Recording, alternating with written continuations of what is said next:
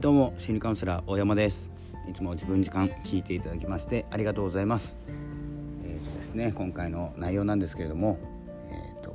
配信をしていて、えー、なんか伸びない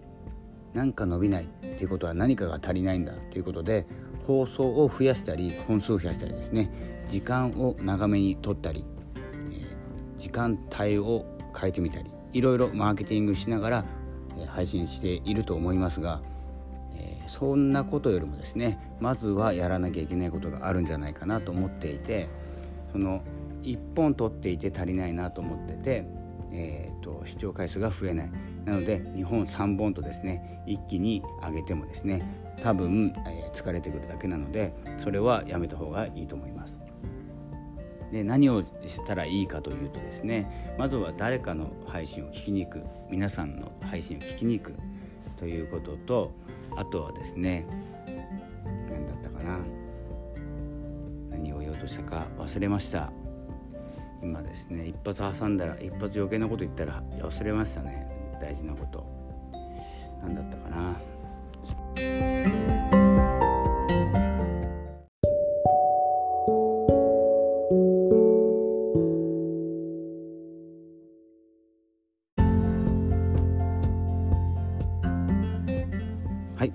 えー、思い出しました。え、ー、とですね先ほど言おうと思ってたことなんですけども、えーと過去の放送を振り返る。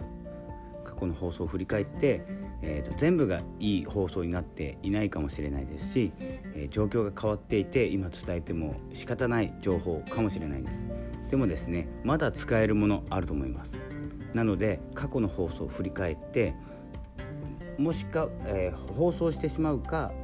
もしくは、えーと、その放送をどっかでまき散らすということで,、えーとですね、それがリライトじゃないんですけれども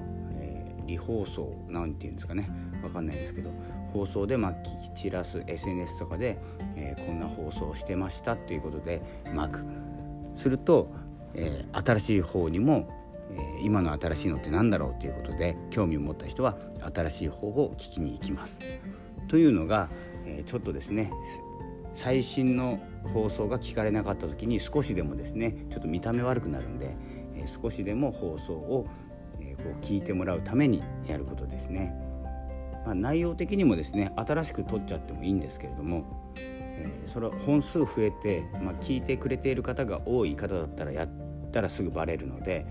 え、ではなくて、えー、そのまま古い放送なんです以前撮った放送ですが、えいい放送だと思いますのでもう一度聞いてみませんか？みたいな感じでですね、え正直に出すと結構聞いてくれていなかった人もですねえ聞いてくれるような状況になります。なのでちょっと今の放送の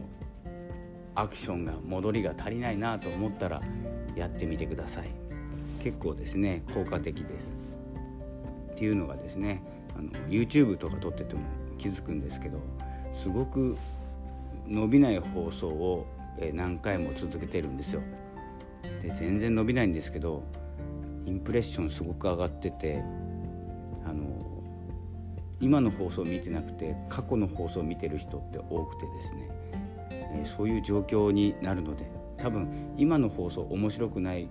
って思った時に、えー、こいつはな過去にどんな放送をしているんだとか一番見られてる放送って何なんだってこう興味を持つ人がいるみたいなんです。なのでインプレッションは、えー、上がってえーと、過去の放送の視聴回数が上がっている。だけどもあの今の放送は見られていない、まあ、ちょっとだけ見られてるんですけどでもまあ効果的にはもう相対的にはもういい効果いい PR 活動になってるので、え、どんどんやっていった方がいいかなと思います。でそのうちですねあのや僕がやってるのは伸びた、動画の概要欄の変更ですね。え、まるっきり買いませんがそこに何かのプロモーションを入れるとか、えーと、見られてるのは、まあ、継続的に見られているものにはですね、え、見てほしい、え、広告を入れてしまうというふうな形でちょっと様子を見ながら本数を増やさないとちょっと分かんなくなっちゃうので本数をどんどん増やしてえ何かが何かちょっと伸びたものの概要欄ではちょっと PR させていただくというような形でやっておりますのでまずですね今の放送が伸びないからってですね何も他のも伸びないっていうわけではないのでちょっとですねトライしてみてくださいという放送でした。